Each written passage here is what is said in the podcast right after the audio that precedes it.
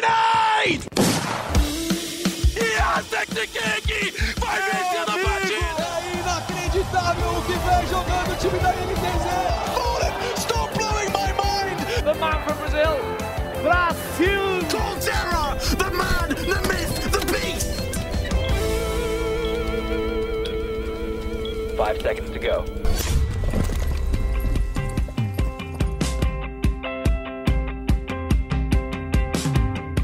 Salve, salve! Tá começando a edição de número 64 do Early Game, né? O nosso podcast de esportes aqui do GE. É, essa semana não, não, temos um assunto muito agradável para falar. Você está acostumado a vir aqui para ouvir as novidades do, do mundo do esporte eletrônico, entrevistas, mas dessa vez, mais uma vez, a gente vai ter que falar de casos de preconceito que essa semana é, tomaram a discussão nas redes sociais e ultrapassaram as redes sociais, né? Foram coisas que realmente marcaram a, a semana dos esportes. Três casos de quinta-feira para cá que ganharam uma repercussão maior. Foi o caso do Rastádio, streamer argentino, foi racista durante uma partida de Valorant. Foi o caso do Bochecha e do Racha, dois streamers de Free Fire, dois nomes muito conhecidos da comunidade, foram transfóbicos também durante uma partida, né, numa partida de Free Fire. E o caso do, do Danilo Avelar, zagueiro do Corinthians, também fez um, um, um, comentário racista durante uma partida de CSGO. A gente vai repercutir um pouco, vai explicar para o nosso ouvinte o que aconteceu. E comigo nessa discussão a gente tem os nossos já tradicionais parceiros de early game, o Thiago Correia e o PH Nascimento, que são produtores de esportes aqui da casa, e duas convidadas mais que especiais. Tem a Michelle Gama, que é produtora do esporte aqui da Globo, mas trabalha com esporte é, tradicional. Você provavelmente já ouviu ela no Ubuntu Esporte Clube é, que, que é um podcast também da casa para falar sobre, sobre questões é, raciais, toda a importância do, do, dos pretos no, no, esporte brasileiro. E a gente tem também a Andresa Delgado, que é podcaster, né? Outra podcaster aqui para o nosso programa, que está agora com o Lança Brabo, um podcast ao lado da Evelyn, nossa companheira de, de jornalismo de esportes. Ela também é criadora do Perifacom, do Perifa Gamer, da Copa das Favelas, é youtuber, é streamer, tem um, um um currículo recheado aí. E eu queria ouvir um pouquinho de vocês agora, Michelle, Andresa. É prazer ter vocês aqui. Quem quiser contar um pouquinho aí da, da, da trajetória de vocês para os ouvintes do Early Game. Vamos começar, então. Prazer estar aqui com vocês. Eu faço parte do Ubuntu, que é um podcast, um projeto audiovisual feito só por jornalistas pretos, como você já falou, do, do Grupo Globo. E é basicamente isso, a gente tenta trazer uma visão que foi embranquecida e é embranquecida pela mídia atual sobre tudo que é relacionado ao esporte, tudo que o esporte tem relação com a visão de jornalistas e de pessoas pretas. Eu sou produtora há 10 anos que eu estou no Grupo Globo e algo que sempre me incomodou foi essa visão eurocentrada, é, bem masculina sobre todos os assuntos relacionados ao esporte. Então é importante, eu bato na tecla de que é importante a gente ter não só um, um conteúdo diverso, mas pessoas diversas fazendo esse conteúdo também. Gente, obrigada pelo convite. É, bastante triste de, de ser convidada para comentar esse tipo de situação, mas acho que é de uma de, é muito importante a gente falar sobre isso e às vezes até explicar de um lugar didático, é, infelizmente, né? De porque essas situações elas não podem mais acontecer. E é isso, gente. Muito obrigada pelo convite. PH, Thiago, é, a gente está tão acostumado a, a vir aqui para falar sobre videogame, né? A nossa, nossa grande paixão em comum sobre competição. Mas hoje, um, um daqueles episódios que a gente já tá cansado de ter, de ter que fazer, né? Pois é, Rock. É, antes de mais nada, todo racista é um otário. Se você é racista, você é otário. O racista que você conhece é otário, saca? Para começar logo dizendo que tem que ser dito e para as pessoas ficarem ligadas nisso. Porque toda vez que a gente vem trocar essa ideia, que reúne um monte de preta, é para falar que a gente sofreu alguma violência, saca? Isso é muito caído.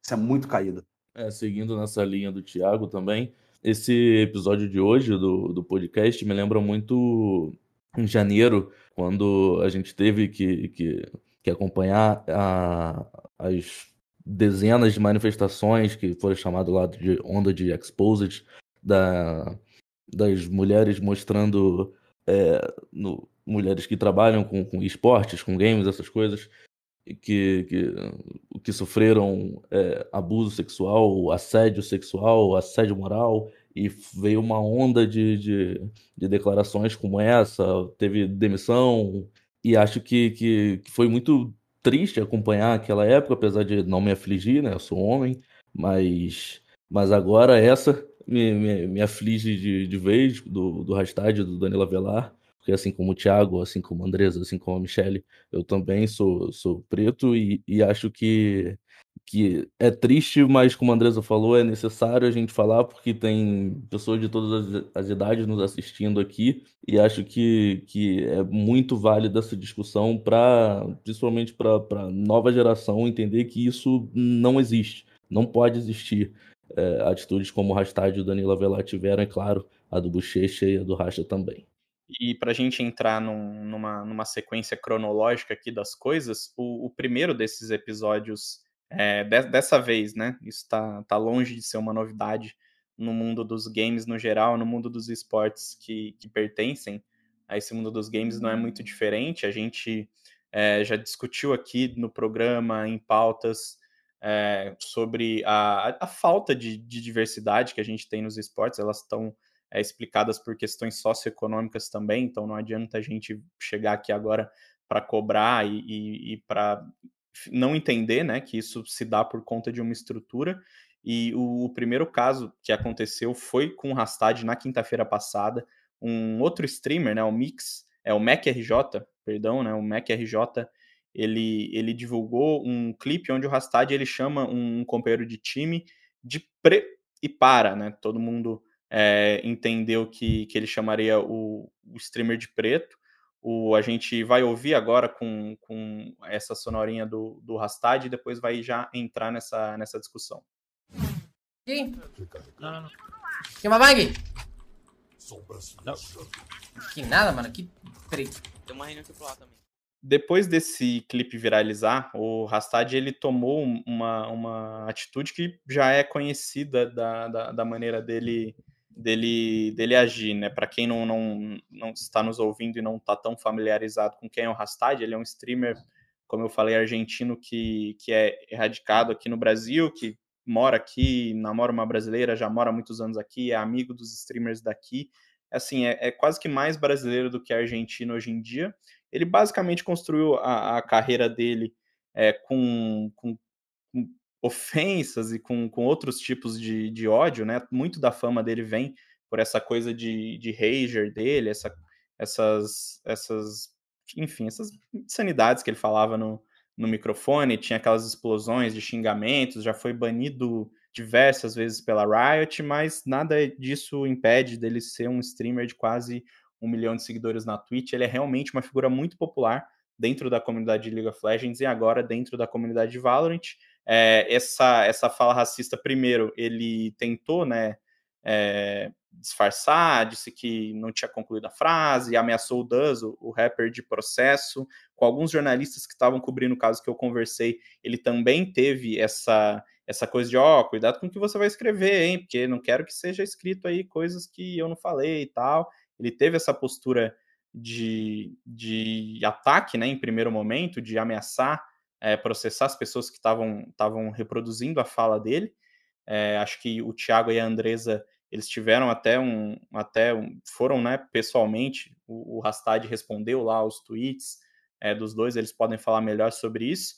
É, essa, essa repercussão, eu não vou nem falar que a fala do Rastad gerou coisas, porque, enfim, ele já falou isso em outras oportunidades, e como eu disse, mesmo assim ele continua grande, mas a repercussão desse caso em específico fez com que o Rastad é, fosse afastado do cargo de CEO da Slick, né, que é a organização, é, o time de Valorant, que ele é um dos, dos donos. Ele perdeu dois patrocinadores, a Exit Lag e a Red Dragon, pelo menos é, falaram a público que não patrocinam mais ele. Ele foi banido da Twitch, a Twitch não quis comentar, né, procurada pelo GE, eles não comentaram é, por quanto tempo e qual foi o motivo oficial do ban do Rastad. A Riot disse que vai, vai fazer uma punição para ele também, mas não especificou essa punição. O Hakim, organizador da, da Copa Hakim, também baniu ele de participar do campeonato. Andresa, eu queria começar com você para falar sobre o Rastad, que, que você foi bastante é, contundente quando, quando esse caso aconteceu. Foi até, como eu falei, o Rastad é, respondeu o seu tweet, se, se não estou enganado.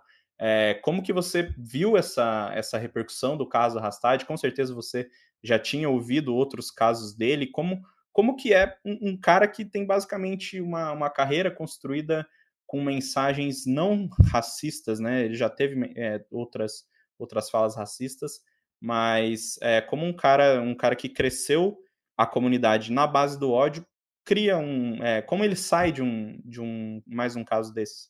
Cara, é, foi até interessante tu, como tudo se deu, assim. Eu, eu nunca tinha ouvido falar do, do Rastad, tipo, nunca tinha ouvido falar. Inclusive porque eu acho, eu sempre falo, né? Acho que eu tô em outra parte do, dos esportes, que é na organização de campeonato. Eu tô lá trampando na Copa das Favelas, na, dentro da Perifacom, eu tô mais focada nos desenvolvedores de jogos, na galera da quebrada que tá, tá produzindo jogos.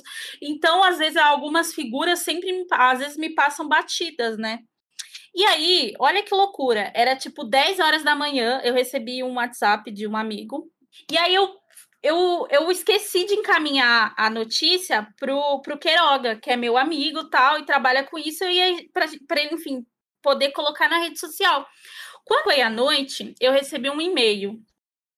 E aí, um e-mail muito bem explicado, né? A pessoa, ela inclusive colocava uma linha do tempo e me explicava assim quem era esse cara e pedia ajuda, porque, segundo essa pessoa que me escreveu, o caso não tinha repercutido dentro do cenário. E aí eu falei assim: caraca, não. É, vou, vou dar atenção nisso aqui. E aí eu fui ver mesmo que eu não que eu tinha escrito de encaminhar a mensagem pro, pro Queiroga. Eu falei assim: Aí eu escrevi um tweet e falei assim: Ó, oh, enfim, tá acontecendo isso aqui. Sei que você já tá indo dormir, mas enfim, não queria te fazer passar raiva, mas vamos furar a bolha disso aqui. Tanto que eu, eu, eu ainda me inscrevi para outros amigos que, que não são da bolha game e falei, cara, ajuda a gente a dar uma furada nisso aqui. Porque depois eu fui mapeando e eu vi que realmente não tinha é, viralizado e ele estava ameaçando é, esse rapaz que eu também não conheci, que eu até passei a seguir, achei, achei inclusive a postura dele muito boa, porque, enfim, é uma pessoa que tem bastante seguidores, e o posicionamento dele também foi muito contundente. E aí eu vi ele ameaçando as pessoas, ele tirando sarro. falei assim, mano, não tem condições disso aqui. Não tem condições disso aqui. E aí é, a gente, enfim, começou a escrever e, e pedir ajuda para as outras pessoas. Até que, acho que era meia-noite, uma coisa assim, saiu a primeira notícia do Enemy, né? Lá, o, o, o outro site. E aí, enfim, as pessoas falando no outro dia, a situação já tá, é, já tinha conseguido furar um pouco a bolha, ele já estava nos, no, nos trend topics. E foi muito louco, assim, a condução que ele tomou. E aí a gente pode, já que a gente vai falar desses três casos, nos três casos o comportamento é igual, é igualzinho, é igualzinho. Ameaça de processo, deboche, até que os casos furam uma bolha e começa a sair reportagem, os ativistas negros que são de outras, que trabalham com outras questões, começam a cobrar essa situação e aí eles voltam atrás com desculpas horrendas, horríveis, desculpas assim péssimas.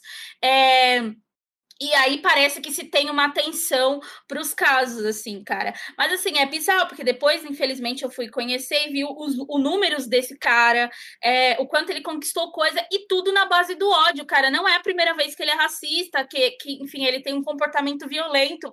E aí isso volta para um debate maior que é até quando esses influenciadores, essas pessoas que têm nome dentro do cenário gamer, vai ter espaço, patrocínio. Você olha o nome dessas, desse, desses, principalmente desses três, o Bochecha, o Rasta e o Racha, são caras, tipo, tem patrocínio, tem números, e, e, e, e, tem uma galera que acompanha até quando essas pessoas vão estar vão, vão tá inseridas dentro da comunidade é, cometendo crime. E eu acho que a gente eu tenho um debate bastante é, crítico ao tema carcerário e tudo mais, mas eu acho que tem uma discussão que precisa ser feita que essas pessoas elas estão cometendo crime, entendeu? Crime crime, essas pessoas são criminosas, entendeu? E aí, até quando essas pessoas vão ficar livremente cometendo crime sem uma responsabilidade jurídica? E eu não tô falando desse lugar de, tipo, prender, mas, cara, essas pessoas precisam ser responder juridicamente a isso, meu. Precisa, precisa de, de, de ações mais energéticas. Eu achei que foi bom, assim, o que aconteceu com eles, é perder o patrocínio, perder o espaço, mas, assim, acho que tem um lugar dentro do jurídico aí que precisa acontecer também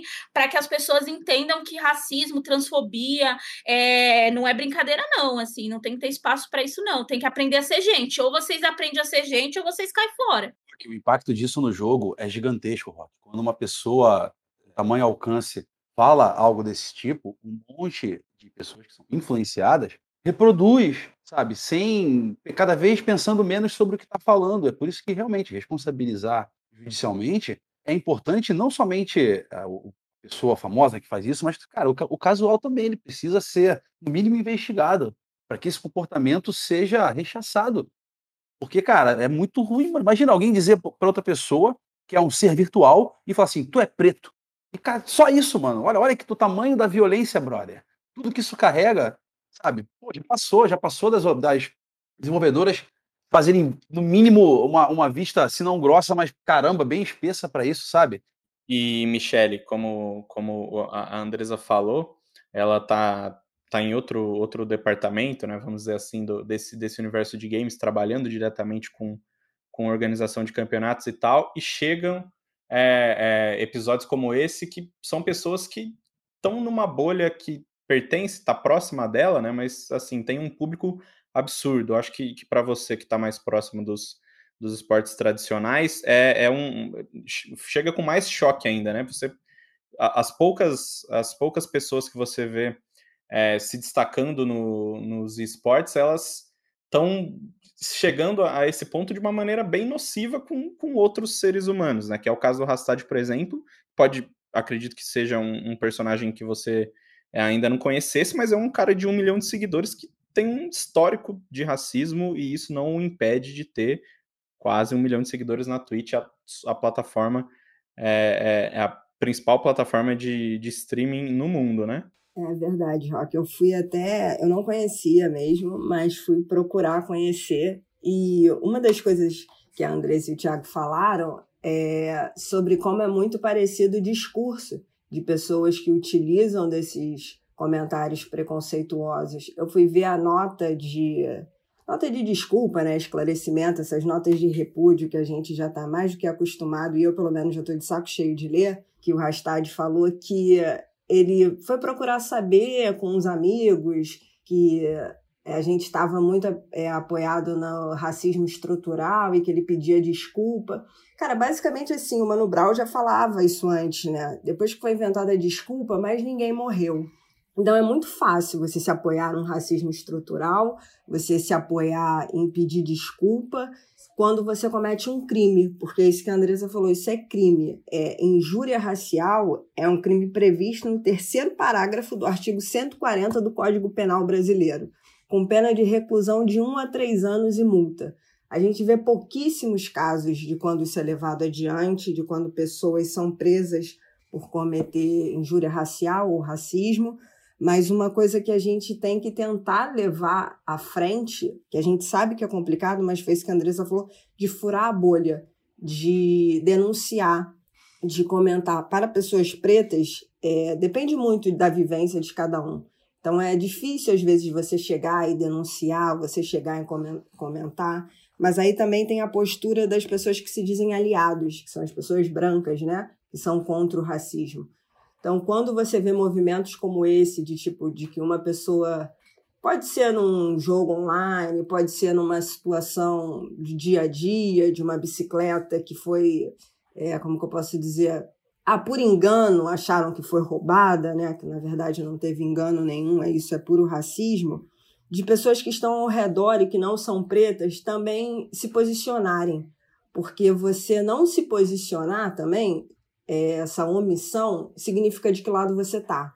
Então é muito importante a gente parar para pensar desse ponto também. Ah, você, é, como a Angela Davis falava, você não pode não ser só ser contra o racismo, você tem que ser antirracista, você tem que apoiar pessoas negras, você tem que valorizar, você tem que combater. Então, eu acho que isso reflete muito o esporte de uma forma geral. Aí eu falo do esporte, posso dizer tradicional, assim que eu cubro mais, mas acho que também no esporte eletrônico, que é um reflexo da sociedade. Então, se a gente quer que isso mude na sociedade, a gente também tem que fazer com que mude nas nossas comunidades, nas nossas bolhas, no dia a dia dali do que a gente vive, do que a gente trabalha, do que a gente cobre.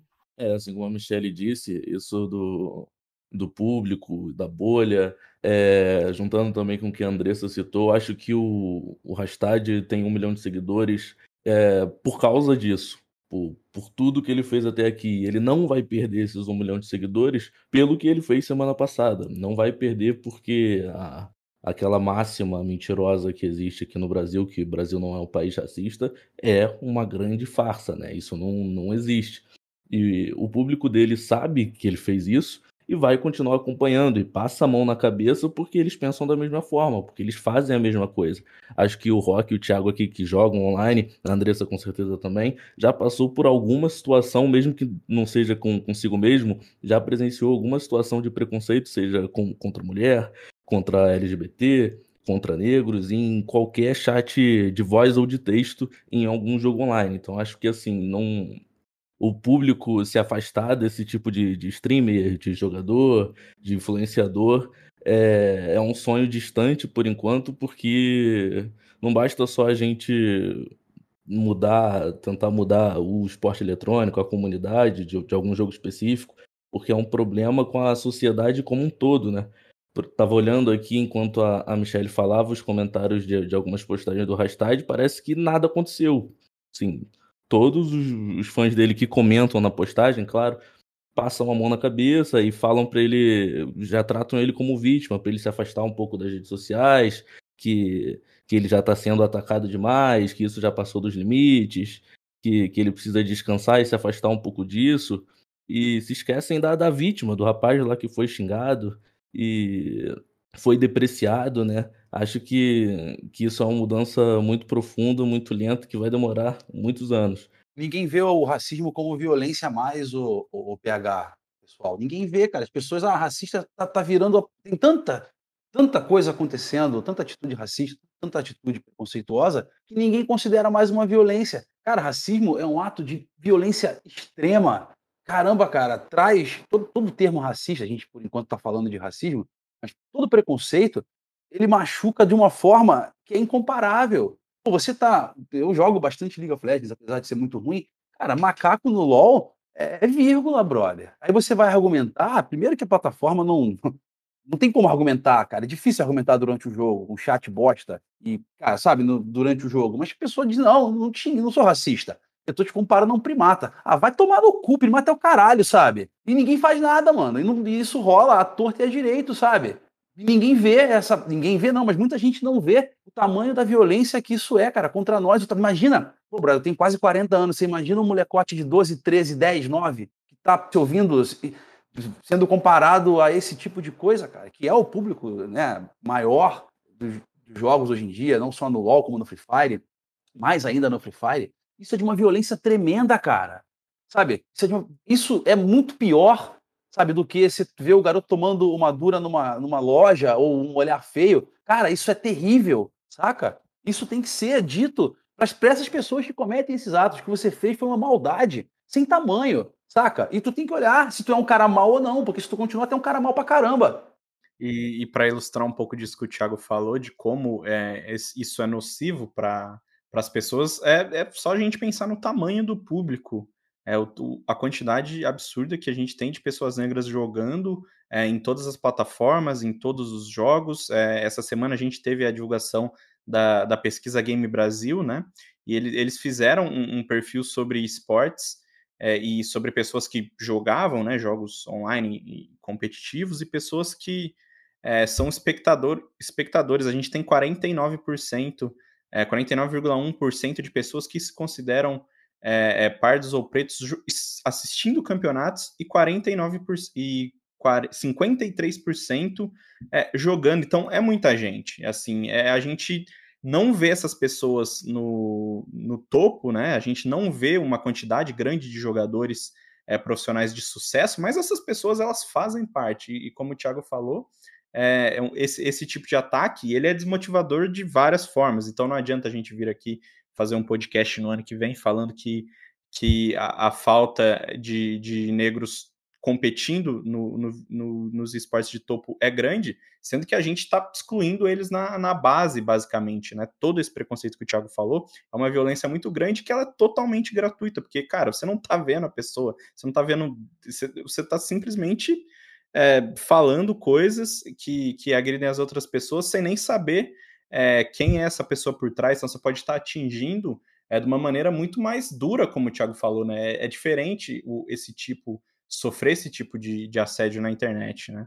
Rock, lá no Ubuntu, eu participei junto com o Queiroga, eu frisei que é, o esporte eletrônico meio que chegou no Brasil para playboyzada, cara. Chegou com formato de lan house importado da Coreia, cujo plano de negócios era atrair a galera que podia pagar e que ficasse em pontos da cidade de São Paulo, no caso, né, estabelecidos onde tinham outros comércios, como lanchonetes e tudo mais, não chegou pro, pro povo preto. O povo preto teve que lutar para ter aquela lan house de bairro ali, sabe? E até hoje a gente fala com mó, com mó é, boca grande e dizer, pô, Free Fire é o jogo do celular e tal, mas isso reflete uma realidade que não é tão feliz assim, saca? Porque para ser o jogo do celular, quer dizer também que o preto não tem acesso a computador, sabe? Não tem acesso a, a, a como eu posso ligar agora o LoL e jogar, saca? Às vezes o cara, o, o moleque principalmente, ele vai pra Lan House com a grana contada, sabe? Joga a grana dele ali, aí porra, bota o dinheiro, e aí vem o filho da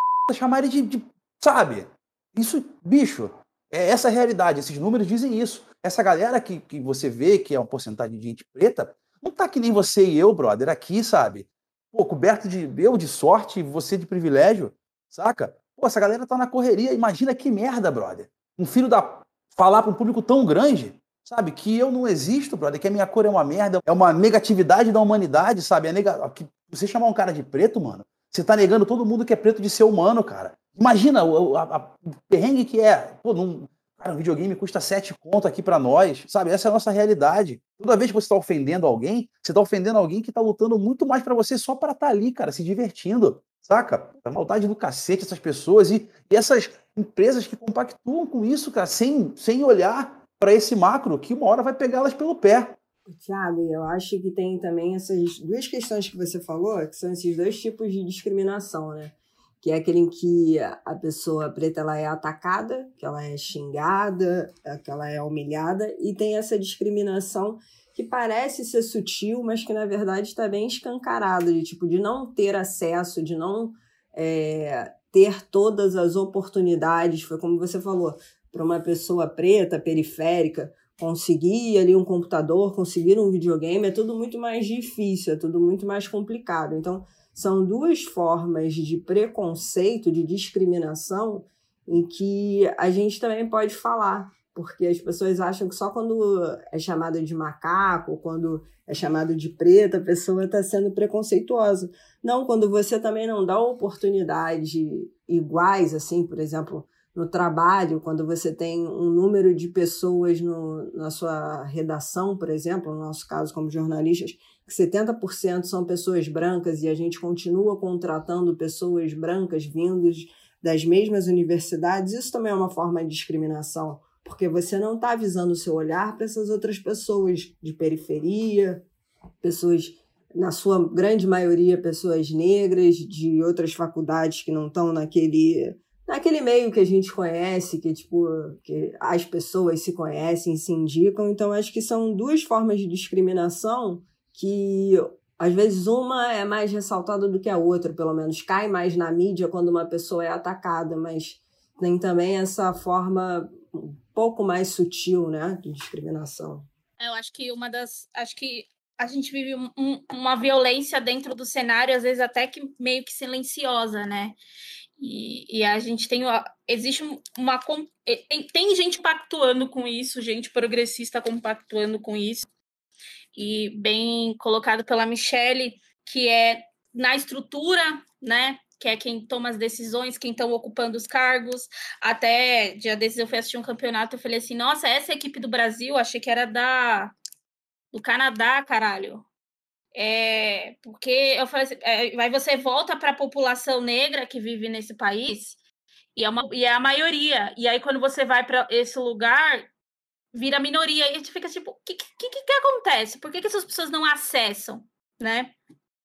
e dar acesso às pessoas para lugares de tomada de decisões ou os lugares de pro player acaba sendo um, um, uma ferramenta de combate ao racismo, cara. É, eu falar, né, principalmente porque eu também estou lá na Altonta trabalhando com, com o público de quadrinhos, que também não é uma galera fácil, é uma galera insuportável a gente sempre fala que, cara, pluralidade é bom pra caramba, a gente só sai ganhando, entendeu? Então, se você tem um ambiente onde existem outras pessoas negras, é, onde existem pessoas trans, né? A gente viu aí o caso do, do Bochecha e Dasha, é, você, você acaba é, aprendendo, né? Agora, acho que tem uma coisa que vale, vale trazer aqui, um debate, que é que eu não aguento mais também essas pessoas com mais de 20, 30 anos nas costas, com puta um PC que está mais do que a casa da da minha mãe, lá, na, lá no Capão Redondo, dizendo de ai, ninguém me ensinou. Ninguém me ensinou um caralho, né, gente? Pelo de Deus. É, é gente que, que, assim, tem acesso a um monte infinito coisas, de, é, viagem e tudo mais, não consegue abrir um, abrir um Google, Google e escrever racismo, sabe? A gente, no mês de novembro, que é quando a gente parece que é quando só, só o mês que preto existe, tem um monte de iniciativa para falar de racismo. A gente está agora no mês de junho, cara, uma iniciativa para falar sobre questões LGBT. Como assim você não aprendeu? Né? Eu estava comentando ontem que eu vim de um, de um contexto de extrema pobreza às vezes, assim, meu, meu irmão, minha mãe e eu tinha que dividir um miojo, assim, sabe? Tipo, era a nossa janta. E aí eu consegui furar a estatística, entrei na faculdade, às vezes eu não tinha dinheiro para um livro, e aí eu, eu, eu corri atrás de PDF, eu li, cara, a primeira vez que eu li Angela Davis foi em português de Portugal, porque não se sonhava ainda é, ter a, que a Boitempo ia trazer o, o raça e classe para o Brasil. E aí eu fui me inteirar das discussões, fui descobrir quem que eu era no mundo, cara, lendo PDF, entendeu?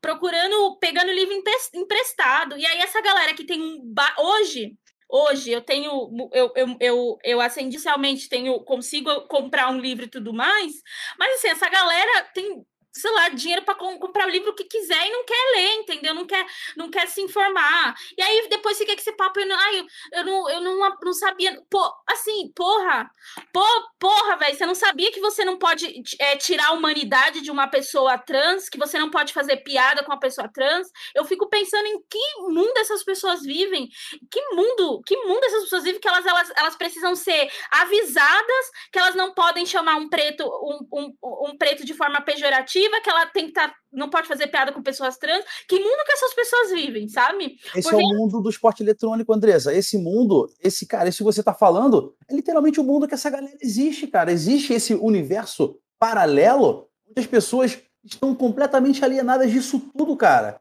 Isso é bizarro. Cara, bizarro, é, assim, Andresa. É bizarro, é, é revoltante. É, é. É surreal isso. Assim, as pessoas, elas é, elas não estão prontas e elas não querem, na verdade, elas não querem, assim. Acho que a gente já pode falar desse lugar de, não querem, porque, como eu falei, elas têm um computador que vale mais que a casa da minha mãe, um setup que vale mais que a, a, que a renda de. que, mano, um brasileiro vai demorar muito tempo para ganhar e não consegue se informar, sabe? É, faz, aquele moço que entrou no Big Brother tomou aula que a galera ficou zoando, mas eu acho que tem que ser isso. Contrata uma galera para te dar aula, velho. Contrata uma galera para te dar aula aula, entendeu? Ah, não sei por onde começar. Paga uma galera para te dar aula. Agora sim, não dá para a gente ficar sustentando esse discurso de, ah, eu não sabia. Não sabia o quê, entendeu? Não sabia, não quer saber. Esse é o seu posicionamento. Inclusive, muitos desses que a gente está falando aqui é, continua na internet pagando de coitado, dizendo que perdeu tudo, mas continua alimentando hater para as vítimas, entendeu?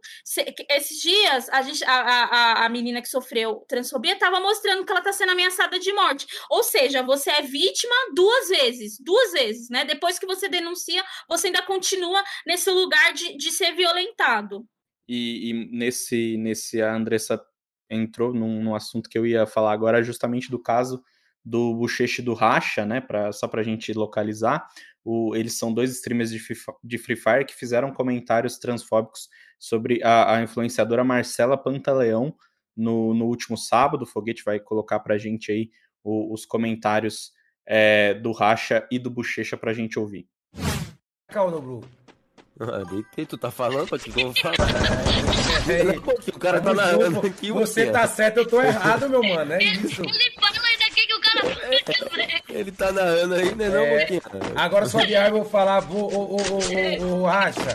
Oi. No Bru, comentando a foto de uma ruiva. Opa, Botando, botando. Não, calma, Eu vi esse calma. comentário, acho que eu vi. Calma, calma. Acho que eu vi. Comentou a foto da ruiva lá. Botando. vi, Tari, acho que eu calma, vi. calma. Acho que eu vi. Comentou a foto da ruiva lá. Botando um coraçãozinho É, no amiga, olho. amiga, filho. Botou. Oi, no. Quando foi ver, a- era uma ruiva de três pernas. Eu vi. Minha, Sabe, sabe, Tá sabe quem mostrou isso aqui? Ave Maria, doido. Sabe quem mostrou? A, a minha mulher mostrou assim, falou, falou assim, ó, Nobu comentou nessa foto Tem. aqui, ma- mas, mas é, é, é isso aqui, é um homem, ele sabe não? E com, com essas falas infelizes, o Bochecha ele foi dispensado do fluxo é, e o- os dois foram desligados da Buia, que é a plataforma de, de streaming da Garena, e também foram tirados do, do programa de influenciadores da Garena. Muito disso do que a Andresa falou sobre, sobre não sabia, sobre foi um erro, é, foi muito da narrativa que foi criada em volta desse, desse caso do Bochecha do Racha. A gente sabe que a comunidade Free Fire é muito numerosa, né? Então é, são, são pessoas que, que vêm de diversos lados, que vêm de diversos lugares do país, é sem dúvida a, a comunidade aí mais é, diversa que a gente tem nos esportes no, no Brasil. É, acabou que muito dessa narrativa de eu não sabia, ah, foi só um comentário infeliz, foi comprada pelos próprios é, jogadores, né? A gente viu, se a gente for numa foto do Bochecha no Instagram, tem vários jogadores comentando, Nobru e Serol, os dois dos maiores, se não os dois maiores nomes é, de, de Free Fire no Brasil, Nobru, o maior nome de, de esportes no país, é, eles são o, o, os donos do fluxo, né? Então a gente imagina que partiu deles o, a, o desejo, né? A vontade de desligar o Bochecha da Fluxo, eles foram para as redes sociais depois, mostraram apoio aos dois, né? Ao Racha e, e ao Bochecha. O Nobru falou que eles fizeram apenas uma piada de mau gosto. O Serol fez uma série de postagens é, é, no tom assim de todo mundo erra, meio que, que insinuando que a galera estava entrando numa onda de cancelamento contra o Bochecha e o Racha, quando na verdade eles estavam assim sendo minimamente responsabilizados é, pelas falas dele. Como a Andresa também lembrou, a Marcela recebeu uma enxurrada de mensagens de ódio, ameaças de morte. Ela até falou que acionou advogado para tomar né, as medidas cabíveis. Outra criadora de conteúdo, né, a Alina Durso, também foi bastante ameaçada porque defendeu a, a Marcela Pantaleão. E Andresa, eu queria ouvir de você mais um pouquinho sobre isso, porque existe muito, assim, eu, eu acompanho os esportes muito de perto e, e sou é, pertencente a, a, essa galera, é uma, assim, parece que quando acontece um, um, episódio como esse, as pessoas confundem muito essa responsabilidade que, que é imputada às pessoas que cometem esse crime, ou enfim, fazem qualquer tipo de comentário, há, há muito isso de cancelamento, ah, perdeu tudo e tal. É, você vê isso também? Você acha que as pessoas elas mudam muito rápido para para esse tipo de coisa e depois que a pessoa pediu desculpa, tá tudo bem? Fica muito, fica é essa cara que, que tem quando a gente fala de casos assim nos esportes, depois que pediu desculpa, tem que todo mundo falar amém? Cara, é, esse, esse, esse caso, eu vi inclusive de madrugada a, a Marcela estava muito desestabilizada, chorando, enfim, ela foi exposta, né? Ela foi exposta e ela foi exposta porque ela recebeu um tudo porque ela recebeu um comentário do Nobru no Instagram dela. É, e aí, nossa, que absurdo pro, pro Bochecha e pro Racha, era um absurdo no Bru ir lá interagir com uma travesti, né? Porque qual que é o lugar da travesti na sociedade de uma mulher trans, né? É, é, é sublugar, é um sub é, é, um, é um sub-humano, né? E aí essa pessoa ela não pode ela não pode interagir, ela não pode ter rede social, ela não pode existir, né? Desculpa, gente, mas para mim é, é, quando eu vejo esses comentários, esse comportamento, no fundo é que nem eu falei, no fundo essa sua piada ela é carregada de um monte de preconceito, de ideia que a sociedade acredita, né? Que é, que é o qual que é o lugar da, da, da pessoa trans, né? Na nossa sociedade, a gente é um dos países que mais mata pessoas trans no mundo, né? Ao mesmo tempo que mais consome pornografia com temática trans, vai entender. E aí, é, o comportamento dele só coloca, só expõe, cara, é, esse lugar de que essas pessoas elas ainda acham que tudo isso é piada e que nossa é piada é, vou pedir desculpa aqui e acabou no, e aí fica para mim esse caso ainda inclusive expõe assim uma hipocrisia gigante porque as pessoas ficam dizendo ai tem um coração bom isso aqui não é igreja católica opressão não é pecado entendeu sabe? É, ai, ele tem um coração, um coração bom, ele cometeu isso aqui. Eu não quero saber se a pessoa tem um coração mal, ruim, não sei o que, o que ele fez e deixou da vida. Isso aqui é violência. Se você cometeu uma violência, você tem que arcar com as consequências dessa violência que você cometeu. Né?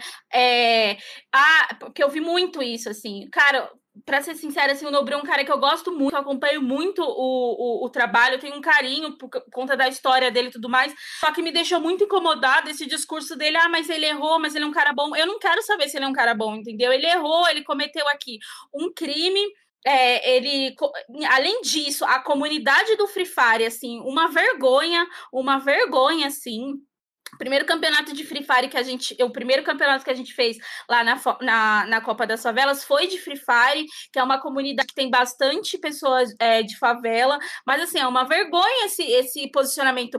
Cara, pra ser sincera, até eu fui ameaçada. E assim, eu sou uma mulher cis, eu não sou uma pessoa trans. Eu fui ameaçada porque eu, porque eu fui defender outras mulheres trans. Assim, cara, a Pepita, que é uma mulher que é uma mulher trans, foi ameaçada, a Lina, outras mulheres trans que estão aí dentro do. do que são, são pessoas públicas foram ameaçadas. Para você ver o tanto de, de tóxica que essa comunidade é, que, cara, não só a vítima, mas as pessoas que estavam apoiando a vítima foi, foram ameaçadas e tiveram que lidar com um monte de, de hater e um monte de, de, de outras violações. E assim, cara, você tá, você tá arrependido?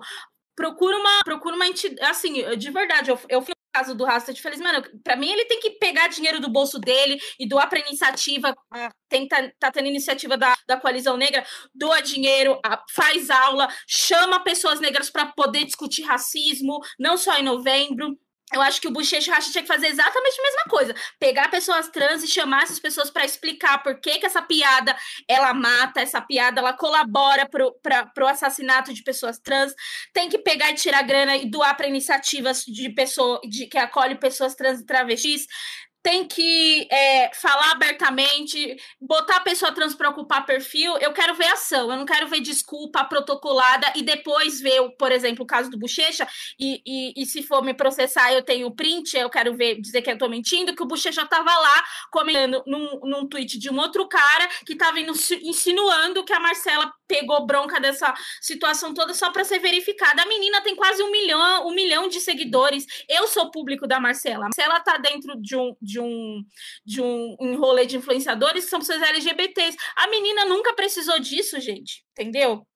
Nunca precisou disso, assim. A gente precisa de respeito, entendeu? Então, quer dizer, eu sou uma pessoa pública, eu sofro uma violência, eu não vou poder falar, porque se eu quiser falar sobre isso é hype. Ah, vai lá se f... entendeu? Vai se f assim, lamentável a postura e lamentável a continuidade dessa postura de se colocar como vítima e não frear essa comunidade violenta aí que tá fazendo, que é a comunidade de Free Fire, que tá saindo atacando todo mundo e, e é, é, inconscientemente, inconsequentemente porque acha que esses dois rapazes aí perderam tudo. Muito pelo contrário, ganharam seguidores, daqui a pouco acham outra plataforma e trocam de jogo igual o Rastad fez e aí tá tudo bem.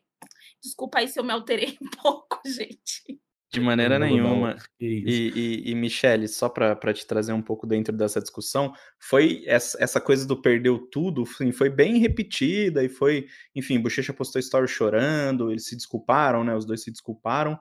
É, e, e, assim, se a gente fizer uma pesquisa muito rápida, o Bochecha ele tem 3 milhões de seguidores no Instagram e quase 2 milhões de seguidores no canal dele no YouTube. Então, essa coisa do perdeu tudo, é, ele foi de fato banido da, da, da plataforma da, da Garena, ele foi é, também desligado do, do programa de criadores, mas ele tem uma, uma fanbase muito grande e que possibilita que ele tenha ações é, num, num, futuro próximo, né? Depois que a gente sabe também que, que a poeira baixar, poucas, poucas pessoas vão lembrar de tudo isso que aconteceu, que vão dar um, assim meios financeiros confortáveis para ele, né? Então essa coisa do perdeu tudo é muito relativa. Ele continua sendo um personagem, ao menos estatisticamente, muito relevante para a comunidade de esportes, né? Como, como que você vê essa coisa, essa, essa linha entre é o, as pessoas que, depois de cometer crimes ou de fazer esses comentários infelizes, elas tentam virar o jogo é, se escondendo atrás dessa coisa do cancelamento. Ah, estão tentando me cancelar, querem acabar comigo, querem destruir tudo que eu já fiz. Cara, eu vejo, Rock, que elas tentam reverter para como se elas fossem as vítimas, né? E na verdade não é isso. Eu entendo também que é isso, todo mundo erra. Eu vou errar, você vai errar em alguma fala, em algum comentário, mas nós temos que ser responsabilizados pelos nossos erros.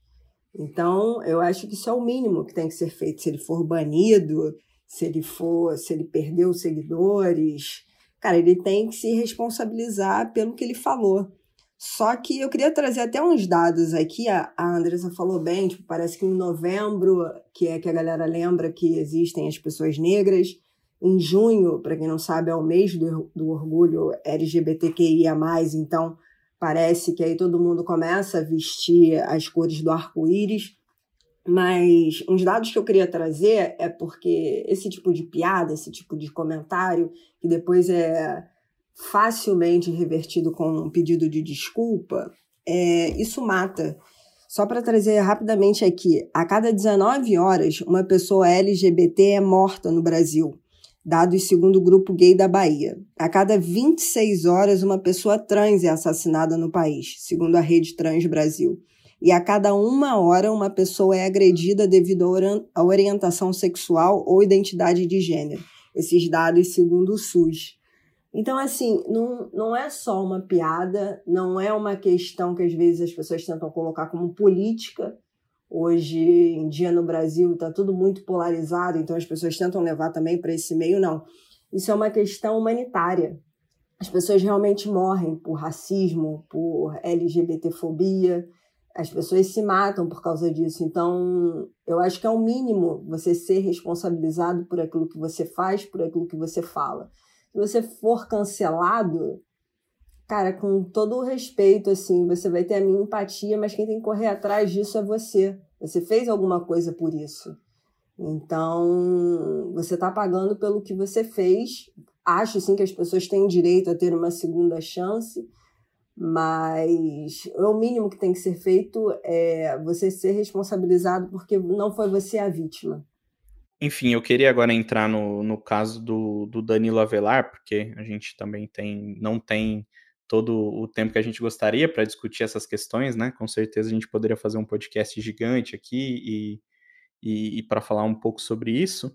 É, mas o caso que com certeza atinge o, o, público do mainstream foi o caso do Danilo Avelar, que aconteceu na, na terça-feira, né? A gente grava hoje na quinta. Então, anteontem, o Danilo Avelar, ele xingou um, um jogador durante uma, uma partida de CSGO, né? Ele é um, um, cara muito próximo à comunidade de CS, enfim, tem o, o seu próprio time de CS, já é, foi, já participou de, de, de strings com Gaulês, com outros nomes populares do CSGO brasileiro, então é uma, uma pessoa que está é, inserida nessa, nessa comunidade. Ele xingou um, um, um adversário, vou abrir aspas aqui para falar dele, né? Feed Rapariga Preta, depois dele, segundo o próprio, ter sido xingado na condição de brasileiro, né? Então ele alega que ele estava respondendo a um xingamento de um jogador do outro time, um jogador argentino. É, ele, em primeiro momento, ele tentou esconder a, as evidências, né? Ele estava jogando uma plataforma privada, então a gente não tem acesso à, à demo do jogo, que nada mais é do que a gravação, onde é, que a gente poderia ver todas as falas, né? Enfim, a gente tem apenas um print que foi denunciado por uma das pessoas que estava na partida nas redes sociais, né? E ele tentou esconder, mudou Steam, trancou a Steam, é, mudou a URL do perfil, enfim, fez um monte de coisa. Apareceu também de madrugada falando que estava buscando mais informações, né? Quando ele foi é, combatido pela torcida do Corinthians, que, que pressionou muito nas redes sociais para que, que o jogador é, se fosse responsabilizado por essa fala. É, pela manhã né, da quarta-feira, ele admitiu que foi ele sim que fez, admitiu a fala, falou que estava envergonhado e se desculpou. Ele foi banido da plataforma Coliseu, né? Inclusive, dois do, dos, dos, envolvidos, dois dos companheiros de time dele, né? O CS é um time de cinco, então dois do, dos caras que estavam jogando com ele eram diretamente envolvidos na plataforma, trabalham para a plataforma, estão é, entre os diretores da plataforma.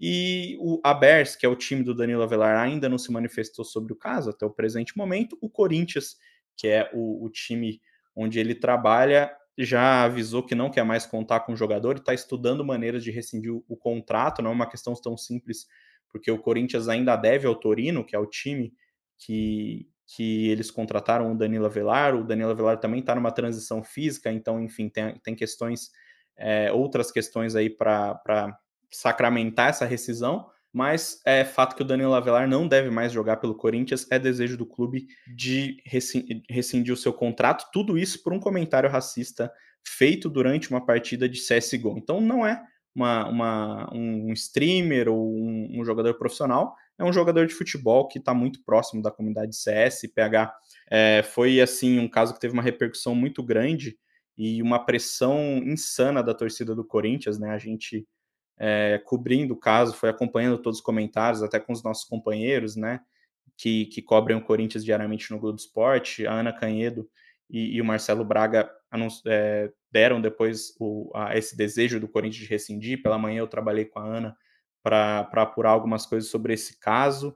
E, e, assim, são dois mundos que, que são racistas, né? O mundo do futebol e, e o mundo dos jogos. É, acho que, que a pressão da torcida do Corinthians é algo que deve ser, ser, ser destacado, porque não é algo comum, apesar de né, o racismo ser sempre é, rechaçado por, por clubes, em postagens, há sempre uma, uma turma ali nos comentários dizendo que é mimimi, que tem que parar com essas coisas de politicagem. Não entendo como racismo e preconceito com LGBT, mulheres, pode ser politicagem e coisas desse tipo, mas, mas a torcida do Corinthians teve assim uma postura exemplar. Eu não vi da rede social quarta-feira e hoje quinta-feira inteira é, algum torcedor do Corinthians relativizando o que o Danilo Avelar fez.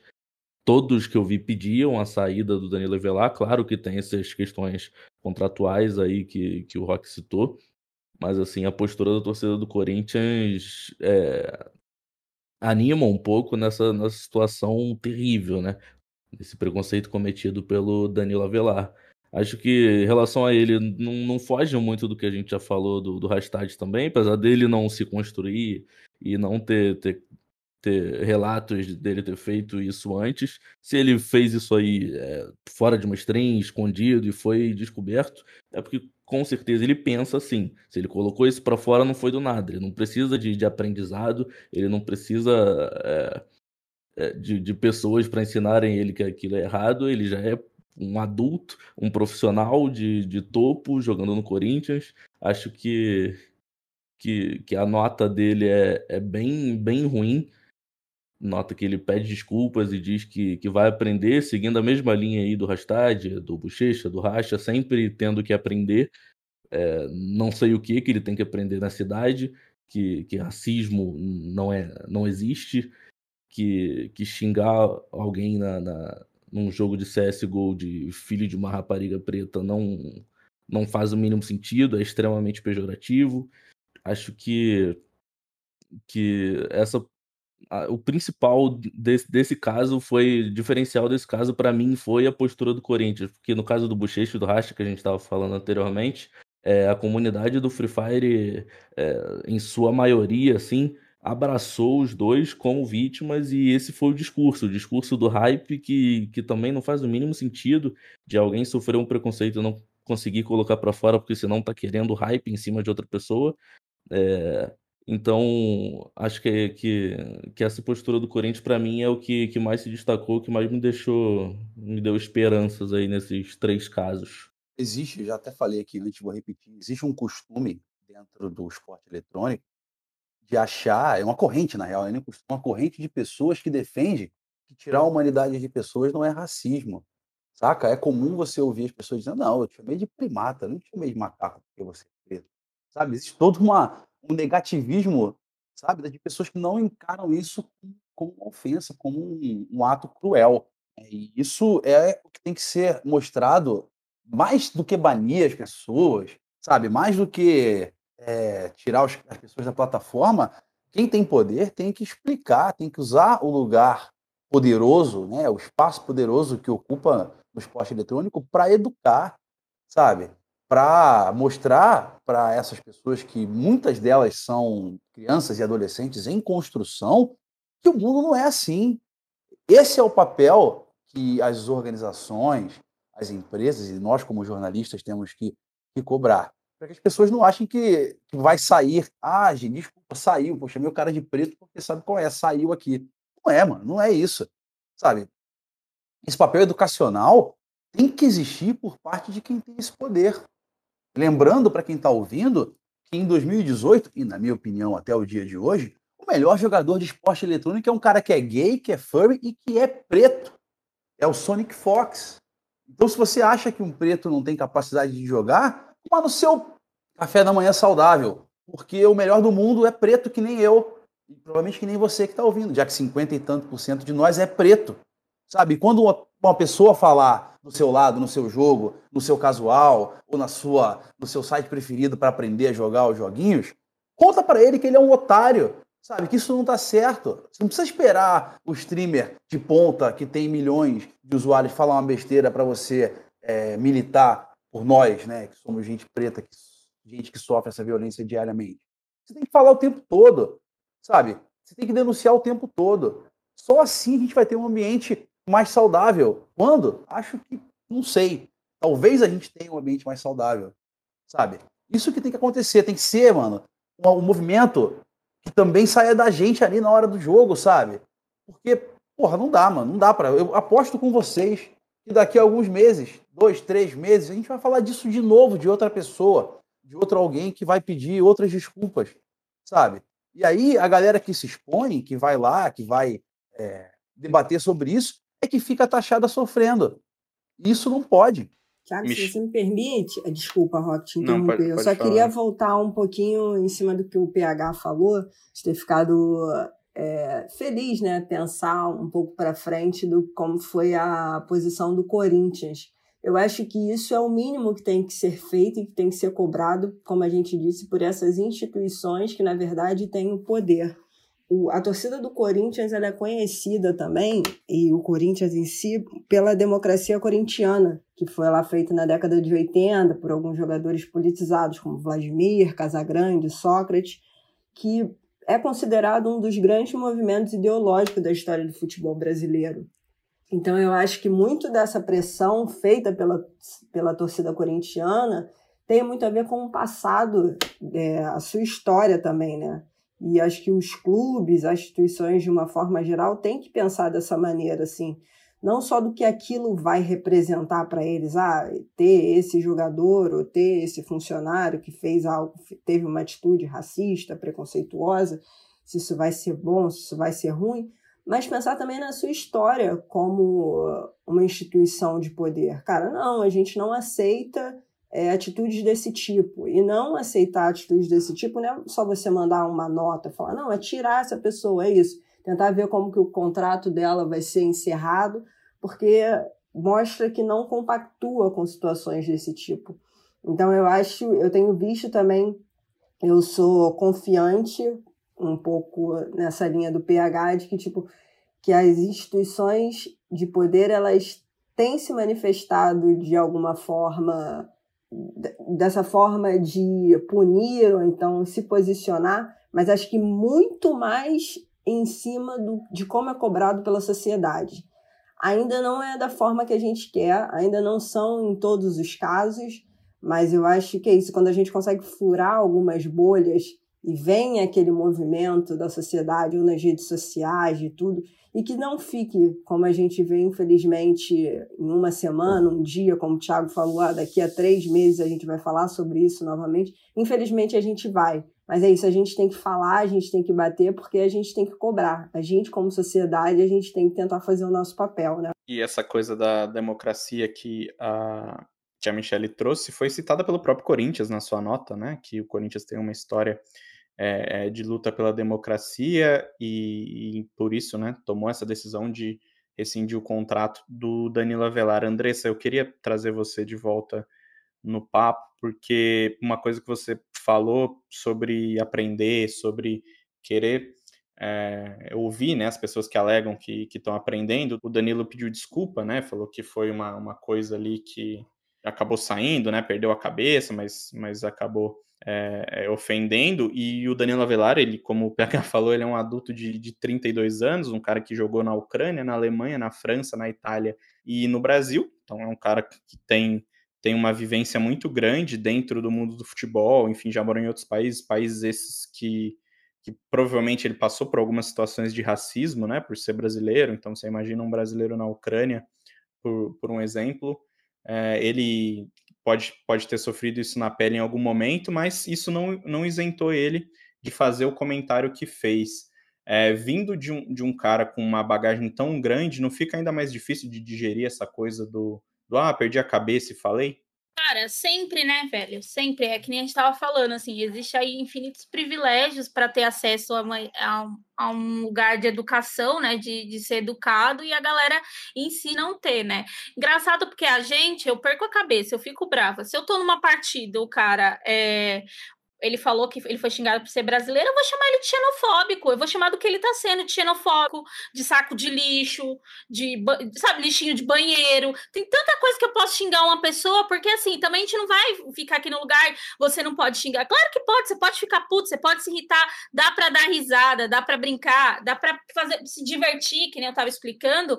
Ah, pois o Bochecha Racha tava se divertindo. Cara, dá para se divertir é, sem, sem ofender a existência do outro, entendeu? Como é que você não consegue se divertir sem, sem fazer, sem ferir a existência do outro, cara. E, e assim, é, é complicado, porque muito bem, bem trago pela, pela Michelle os dados de, de, de, de violência, né, com, contra a comunidade trans, com, contra a comunidade LGBT. E aí você olha, é, é importante essas pessoas entenderem quando elas vão lá e fazem esse tipo de comentário, quando elas vão lá desumaniza, quando elas vão lá e partem para esse tipo de, de, de, de comentário, elas estão autorizando a sociedade a tratar essa pessoa como cidadão de segunda classe, é, se, se desumaniza, né? Engraçado, cara, você não sabe, você não sabe reagir a um negócio sem, sem ser escroto.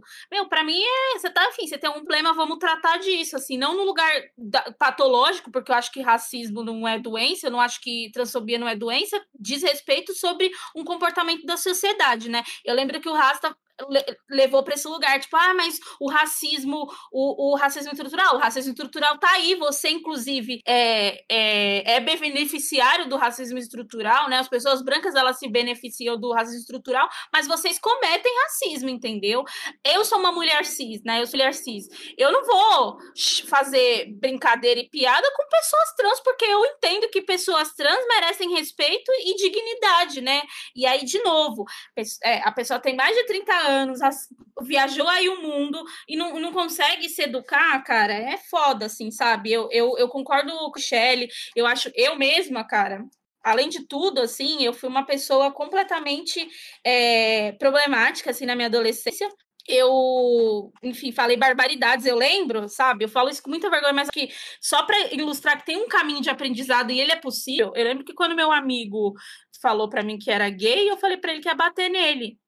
E hoje eu tenho, assim, 25 anos e eu sou uma pessoa que se identifica como bissexual eu não eu passei por várias coisas, eu tive que passar por vários aprendimentos, aprendizados, né? Eu tive que passar por vários aprendizados. Só que eu estive disposta a, a, aprender, entendeu? Eu acho que reconhecer, reconhecer e não colocar a culpa no outro é essencial, cara. Você lê esses pedidos de desculpa, desculpa se eu ofendi alguém. Não, não é se eu ofendi alguém, você ofendeu. E você precisa entender que você ofendeu, né? Acho que o primeiro passo é, é disso, assim. É uma coisa que a gente também tá cansada é dessa desculpa popular, que é desculpa se eu ofendi alguém, né? Nossa, enfim, eu queria um dia fazer um jogo do bingo, assim, é, desse, de, de, desculpa, porque é, é sempre a mesma coisa, né? Você joga no outro. Ah, não, desculpa se você se ofendeu, tá? Você que se ofendeu, eu não te disse, você que se ofendeu. Complicado. É, meus amigos, infelizmente a gente tem que, que trazer sempre esse, esse tema para debate, né? Uma, uma, uma coisa que vai além da nossa bolha de, de games e de esportes e de, dos esportes é, tradicionais também, é uma coisa que está muito enraizada na nossa sociedade, mas a nossa comunidade é sim muito, é, muito xenofóbica, é muito racista, é muito homofóbica, enfim, a gente tem um, um, um leque aí de problemas para lidar dentro da nossa comunidade. A gente, como jornalista, eu, PH, Thiago, que estamos no dia a dia desse público, tem que, tem que tentar cada vez mais é, tomar ações, ir atrás e falar com essas pessoas. O Rastad, a gente não, não sabe quando ele vai voltar a streamar, o Bochecha e o Racha, a gente não sabe quando eles vão voltar a streamar, mas a gente sabe que o público vai estar tá lá para ver, que muita gente é, vai vai aprender com essas situações, outras pessoas não vão aprender com essa situação, vão seguir repetindo essa coisa,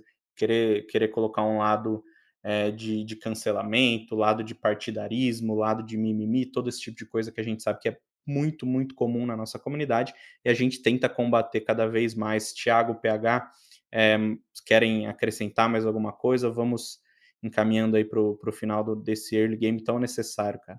Dizer que não tem lugar seguro do esporte eletrônico para racista, preconceituoso. Que as pessoas tenham essa consciência e que se as pessoas envolvidas em casos desse tipo melhorarem, bom para elas. Saca? Se elas não voltarem a fazer isso nunca mais na vida, bom para elas. Mas que não, não se apoiem na muleta da desculpa eterna, porque não cola. Eu termino falando que, que anseio por um dia que, que isso seja punido. Punido realmente, punido com rigor, porque trazendo um exemplo até que a, que a Michelle, se eu não me engano, falou bem no início do podcast lá do, do Matheus, se eu não me engano, o menino da bicicleta do Leblon, que ele sofreu preconceito e agora ele está sendo investigado. Então, assim, é sempre. A, o dedo sempre aponta para um lado, nunca para o outro. Então, acho que, que essas pessoas devem ser punidas, devem ser investigadas, porque é um crime. É, é bem simples. racismo é crime. E então esse é meu recado final aí para a comunidade de esportes eletrônicos e para todo mundo que ouve a gente. Andresa, Michelle, eu queria muito agradecer a participação de vocês duas, né? Espero que a gente volte a, a fazer esses convites para falar de competição, para falar de, de, videogame, falar de, de atletas é, que estão se destacando. Infelizmente, esse não foi o tema de hoje, mas é o tema que a gente quer trazer vocês para uma próxima. Muito obrigado por todo, todo o, o aprendizado. Espero que vocês é, ganhem um pouquinho também com essa discussão bem legal que a gente teve aqui. Eu que agradeço o convite, Rock. É isso que você falou. Foi muito bom ter participado dessa discussão, que é dolorosa, que em alguns momentos é chato a gente ficar repetindo, mas é isso. A gente está cansado de falar, algumas pessoas podem estar cansadas de ouvir, mas é necessário. A gente tem que fazer para ver se tem mudança mas também para falar que a gente também não é só dor. A gente, eu digo nós, pessoas pretas, pessoas LGBTQIA, é, pessoas com deficiência, a gente também sabe falar sobre outras coisas, a gente sabe rir, a gente sabe contar história, então pode chamar a gente para o que for que a gente também sabe falar. Muito obrigada pelo convite. Obrigada pelo convite. É, eu concordo com a Michelle. É importante, mesmo que doloroso, ocupar esse espaço, porque, enfim, a gente precisa falar sobre essas coisas. Acho que tem gente muito disposta a aprender. Espero que esse podcast possa ensinar. É, espero voltar aqui para poder falar de Facol em Copa das Favelas. Aquela, já estou me convidando. Agora, agora não vai ter saída, né? Agora já, já, já fica o convite. E, e pra, se vocês quiserem aproveitar para fazer aquele merchanzinho, sei que vocês têm seus, seus seus próprios filhos aí, seus próprios podcasts, podem usar esse, esse minutinho final de early game para fazer aquela propagandinha de, de redes sociais. Ah, maravilha, hein? Esse espaço é sempre bom. Para a galera que puder, que quiser ouvir um pouco o Ubuntu Esporte Clube, toda sexta-feira, episódio novo. Sigam a gente nas redes sociais também. Lá no Lança Braba, né, com a Evelyn, e no podcast da Perifacom também. É isso. Obrigada, gente. E a gente vai ficando por aqui, então, com essa edição de número 64 do Early Game. Na quinta-feira que vem, a gente está de volta. Esse episódio do Early Game teve a produção de Rock Marques e Thiago Correia e edição de Rafael Bianco. A coordenação é de Rafael Barros e a gerência de André Amaral.